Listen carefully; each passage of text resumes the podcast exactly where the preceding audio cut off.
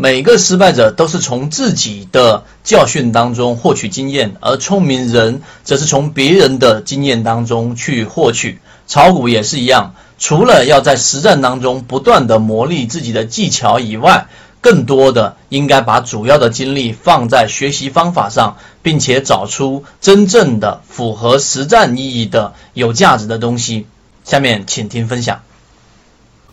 那我们要说什么内容呢？实际上，我们现在所讲的任何的交易方法，大部分情况之下只针对于股票市场。那么在期货里面，它其实有一些呃比较多的问题，尤其是对于这种市场交易的，哪怕说是新手、老手都好，因为这个上海期货大佬的话呢，他是已经有过几十年的这一个十几二十年的一个交交易经验。这又让我们想到这一个之前的期货大佬刘强的跳楼自杀。那么这一系列的问题，其实我想跟所有在股票市场里面交易的大部分人来说，我相信大部分人在交易过程当中，包括你的经纪人也会给你提到过，哎，要不要加一点杠杆？要不要去做一点股指期货啊？要不要去在期货市场里面去投入一下？会有很多的暴利。在金融市场里面，其实有很多很多的诱惑。但是呢，实际上在股票市场里面是最好的修炼场。呃，在这一个金钱永不眠里面，之前有过一句话，就是杠杆就是万恶之源。我们认为，大部分的交易者实际上呢，你是没有必要去参与到这一种我们所说的带有很强杠杆的这一种股票这个种交易市场里面，包括期货。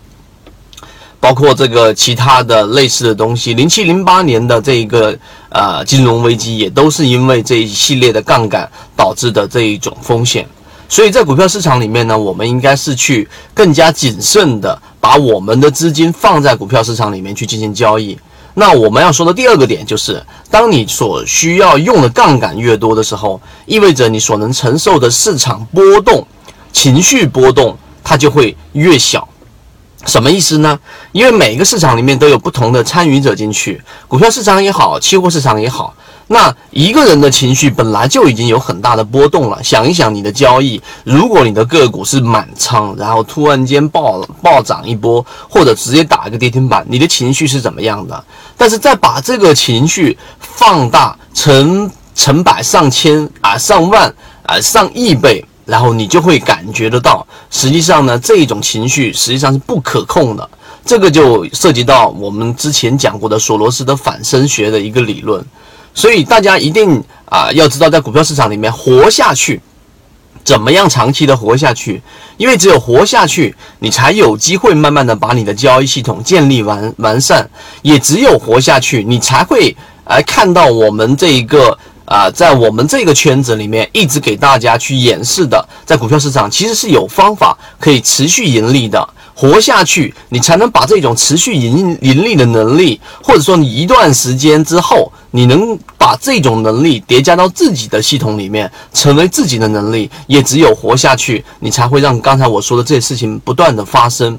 那活下去，其中有一个最根本的原因啊，一个最不要去的一个陷阱。查理芒格在我们之前推荐大家去看的书里面，查理芒格里面有讲过，如果我知道未来我会死到哪里，我就永远不去那个地方。那么今天我们花三分钟来告诉给大家，现货、白银、期货等等带有很强高杠杆的这一种市场是不适合大部分散户去做的。我们是一个不断进化的圈子。当你的资金量大到足够的时候，我们后面还会去给大家去讲怎么样进行对冲，以及给大家去讲解在公众号里面，我们之前已经有涉及啊，在国外的基金里面，别人是怎么做对冲，对冲和你用杠杆去进行交易是完全不一样的概念。所以呢，今天我们花三分多钟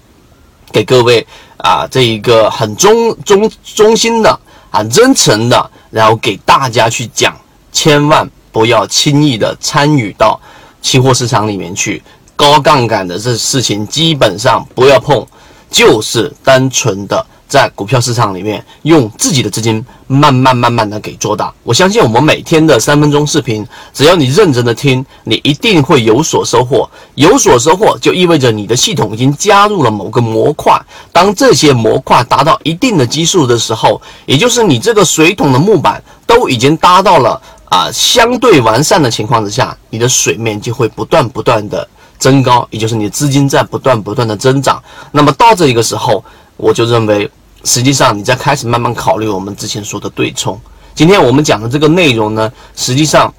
啊，跟这个交易无关，但是我认为是能让你在市场里面活下去的。近期我们在讲的高控盘的方法、盈利模式，主力创新高，而股价没有创新高，中间没有配股的盈利模式，已经把握到了像类似水井坊这样的个股。呃，针对于用这一种非杠杆的方式，在市场里面怎么样去抓到高控盘的强庄股，在本周和下周的布局，我们在公众号里面也已经有公布。但由于直播平台的原因，在这个地方我就不方便公布公众号的位置，知道人互相转告一下就可以了。今天我们就讲这么多，希望对你有所帮助。好，各位再见。